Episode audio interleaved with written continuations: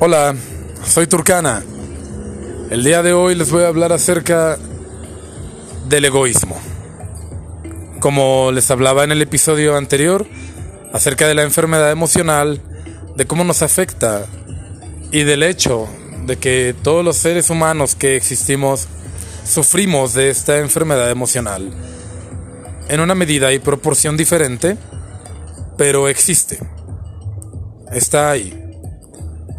Y como les comenté, la raíz de esta enfermedad emocional es el egoísmo. ¿Qué es el egoísmo? Busqué varias definiciones y varias formas de concebir lo que es el egoísmo, pero desde una perspectiva personal la forma en la que yo lo comprendo, el egoísmo es el ver y el desarrollarme en el entorno desde una perspectiva únicamente del yo, en primera persona. O sea, entender a la realidad centrada en uno mismo. Lo cual no es verdad, lo cual es pura fantasía. El egoísmo resulta como una incapacidad de ser empático y de compartir con los demás.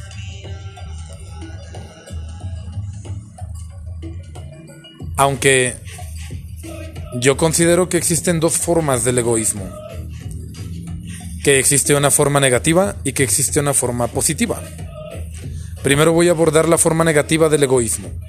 La forma negativa del egoísmo es el desear únicamente para mí el bienestar. Pensar únicamente en lo que yo puedo recibir, en lo que a mí me gusta, en lo que yo quiero y en lo que a mí me va a generar algún placer. Olvidando y dejando de lado completamente a todos los demás. Ahora, en este egoísmo negativo, en este egoísmo perverso y siniestro, nos puede llevar a convertirnos en una víctima.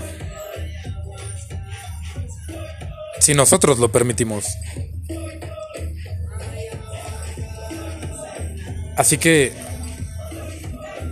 esta parte del pensamiento ha sido utilizada por la mayoría de nosotros durante todo el tiempo. Un ejemplo muy claro es que Muchas veces en la infancia se nos enseña ese sentido de propiedad en el cual un niño se vuelve egoísta de una forma negativa y cuando está jugando con otros niños les arrebata el juguete y dice mío. Eso es mío. Y no quiero que tú lo uses, no quiero que tú tengas diversión con esto, no quiero que tú disfrutes de esto. Y seguimos así durante toda la vida. Pero eso es una actitud totalmente errónea de nuestra parte. El día de hoy yo te voy a contar una historia. Es un cuento budista. Como podrás darte cuenta, en este tiempo las personas nos estamos involucrando y nos estamos interesando más por nuestra espiritualidad. Y yo, en lo personal, me he interesado mucho en estos temas de la espiritualidad, del budismo, del Tao, del Zen, también leyendo acerca del cristianismo y de todas estas filosofías que nos llevan al amor hacia los demás y hacia uno mismo. Entonces el cuento dice así, había una vez un mendigo que era pobre y que no tenía una casa. Este hombre buscaba suplir una de las necesidades básicas del ser humano, que es alimentarse. Y todos los días buscaba algo que comer, buscaba conseguir algo que comer. Pero siempre que lo conseguía, un ratón que habitaba cerca de donde él le robaba su comida. Todos los días. Hasta que un día el mendigo se hartó y le preguntó al ratón, ¿por qué me robas mi comida? Si yo soy un mendigo y no tengo casa ni tengo dinero, ¿por qué me quitas eso? A lo que el ratón le respondió, es que tu destino no es ser un mendigo. Y esto a ti no te corresponde. Y el mendigo le preguntó, entonces, ¿cuál es mi destino? Y el ratón le dijo, eso yo no lo sé. El único que puede responder a tu pregunta es Buda. Así que el mendigo se aventuró y empezó a caminar en camino hacia donde sabían que estaba Buda. En su caminar se le hizo de noche y encontró una casa de una familia muy rica, a los cuales les pidió el favor de que lo dejaran dormir ahí esa noche, porque estaba cansado y porque tenía hambre y sed. Entonces esta familia le preguntó, ¿a dónde vas? O sea, ¿cuál es tu, tu propósito? ¿Por qué nos estás pidiendo esto? Y el mendigo les dijo que él iba en camino a ver a Buda para preguntarle acerca de su destino. Entonces la familia le dijo que lo iban a dejar quedarse con ellos si cuando él encontrara a Buda le hacía una pregunta por ellos. El mendigo accedió y la pregunta de esta familia fue que por qué su hija no podía hablar. Al día siguiente en la mañana, el mendigo les agradeció por haberle permitido quedarse ahí y les prometió que él haría su pregunta. Continuó su camino y se encontró con muchas montañas que debía de atravesar para poder llegar a donde estaba Buda. Y había un hechicero ahí, al cual el mendigo le dijo que por favor lo ayudara a cruzar esas montañas con sus poderes. Y el hechicero le preguntó, ¿pero por qué deseas cruzar estas montañas? Y el mendigo le dijo, voy en camino a ver a Buda para preguntarle acerca de mi destino. Entonces, el hechicero le dijo, yo te voy a ayudar a cruzar estas montañas a cambio de que cuando tú encuentres a Buda, le hagas una pregunta por mí. El mendigo le dijo que sí. Entonces el hechicero le dijo, mi pregunta es, ¿por qué, con todo el poder que yo poseo, no he logrado llegar al cielo? El mendigo le prometió al hechicero que iba a hacer su pregunta. Le agradeció por ayudarle a cruzar las montañas y siguió su camino. Después de eso, el mendigo encontró un lago muy grande que debía de atravesar para poder llegar a donde estaba Buda. Y encontró una tortuga, a la cual le dijo, Tortuga, por favor ayúdame a cruzar este lago.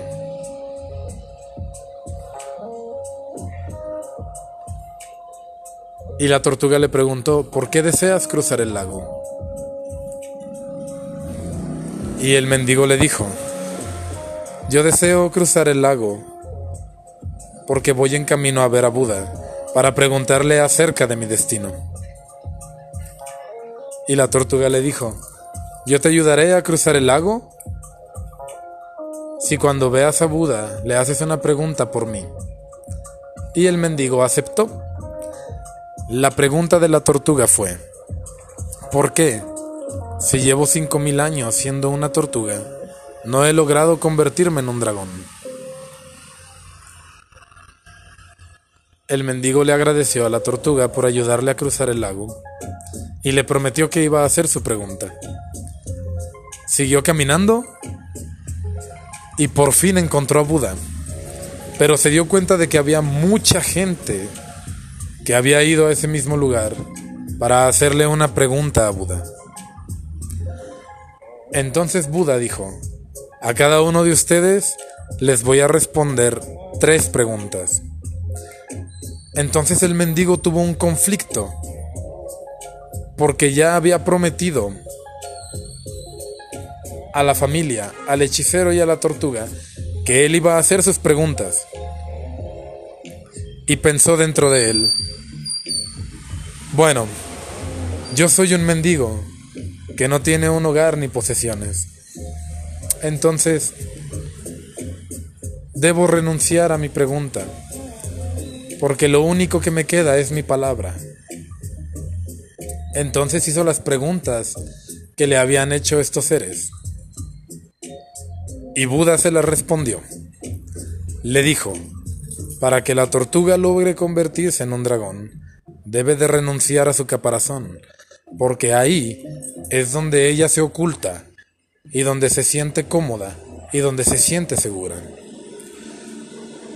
Al hechicero debe de abandonar su báculo, debe de renunciar a él, porque eso es lo que le proporciona el poder que él tiene, y es por eso que no ha logrado llegar al cielo. Y en cuanto a la familia, la respuesta es que cuando su hija conozca al amor de su vida, ella hablará. El mendigo le agradeció a Buda por responder las preguntas que él había llevado ante él y emprendió su camino de regreso. Cuando encontró a la tortuga le dijo, debes de abandonar tu caparazón para lograr convertirte en un dragón. Entonces la tortuga salió de su caparazón y se convirtió en un dragón y se dieron cuenta de que dentro del caparazón había perlas preciosas que se habían acumulado con el tiempo, y el dragón se las obsequió al mendigo. Siguió caminando, encontró al hechicero y le dijo, para que tú logres llegar al cielo, debes de abandonar tu báculo.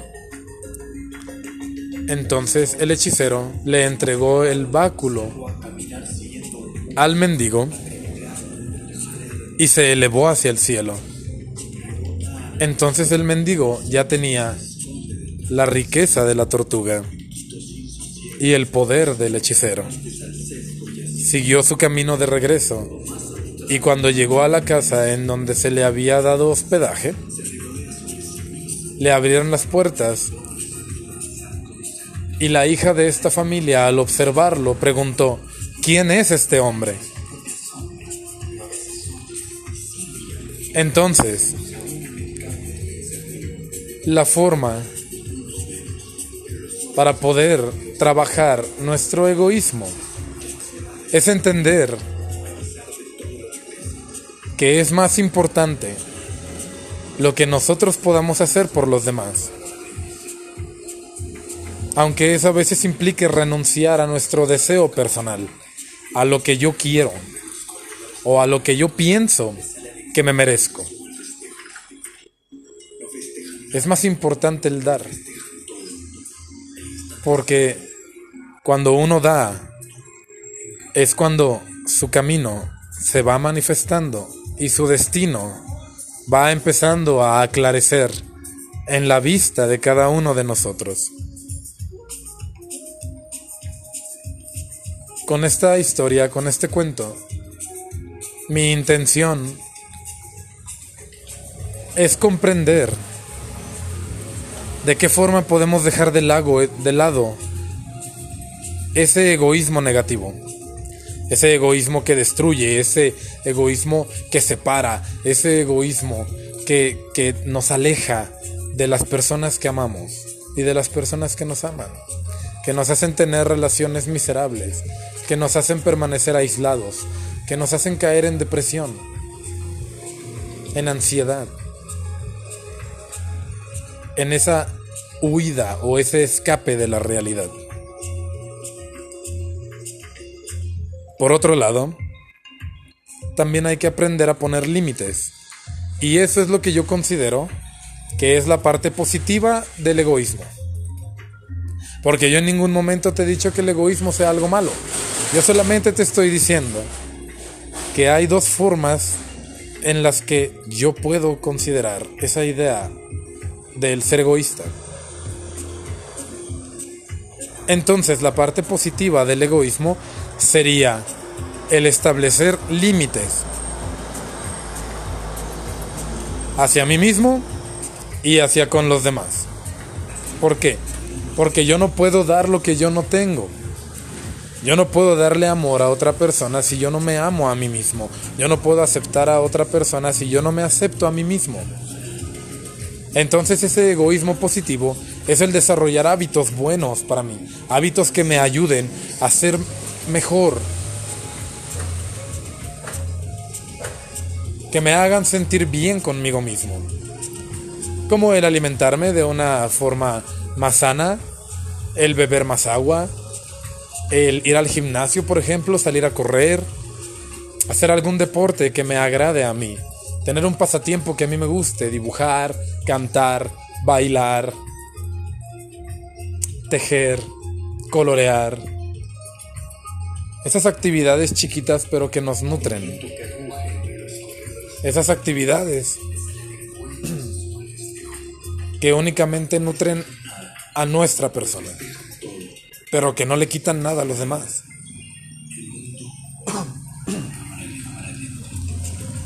Entonces para mí esa es la forma positiva de abordar este egoísmo. El darte tiempo para ti, el darte tiempo para estar bien tú, el darte tiempo para conocerte y examinarte. El darte tiempo para saber realmente qué te gusta y qué no te gusta. Y en base a ese conocimiento, desarrollar relaciones sanas con los demás, aprendiendo a poner un límite y de una forma cordial expresarle a los demás lo que a ti no te agrada, lo que a ti te hace sentir incómodo, lo que a ti te hace sentir fuera de lugar, que te hace sentir agredido u ofendido, dándote cuenta de que eso solamente lo estás pensando tú. Los demás no realizan esas acciones con el afán de ofenderte ni de lastimarte, simplemente así son así como tú eres y así como yo soy. Así que el egoísmo es el ver y el desarrollarme en mi entorno desde el yo, desde una perspectiva del yo, nada más, en primera persona.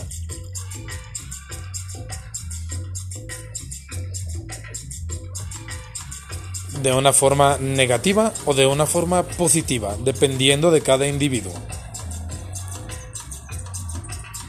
Y la forma más sana, desde mi perspectiva, de poder trabajar ese egoísmo es dejar de pensar en lo que los demás me pueden dar a mí, en lo que los demás pueden hacer para que yo esté feliz, en, los demás, en lo que los demás pueden hacer para satisfacerme, para proporcionarme un placer o un bienestar sino el buscar qué es lo que yo puedo hacer para colaborar en que el bienestar común se manifieste.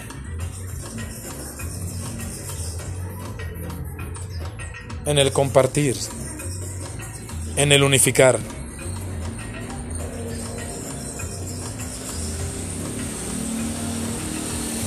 Y de esa forma, poco a poco, se va a ir desenraizando en nosotros el egoísmo negativo y la enfermedad emocional. Vamos a poder trabajar esas cuestiones en nuestro ser que nos han hecho tanto daño durante tanto tiempo. Comprender de dónde surgen y comprender cómo trabajarlo.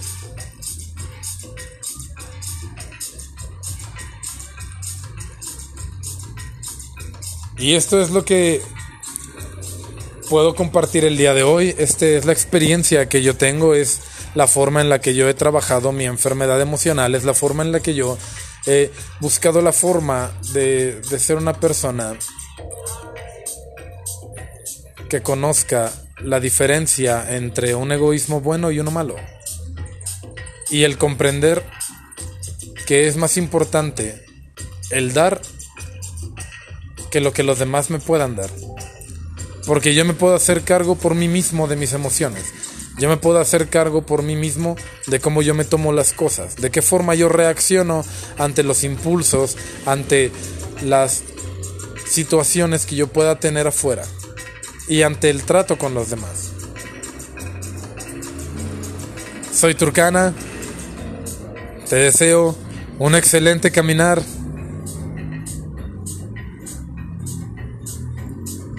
Bendiciones y mucho amor. Nos vemos la próxima.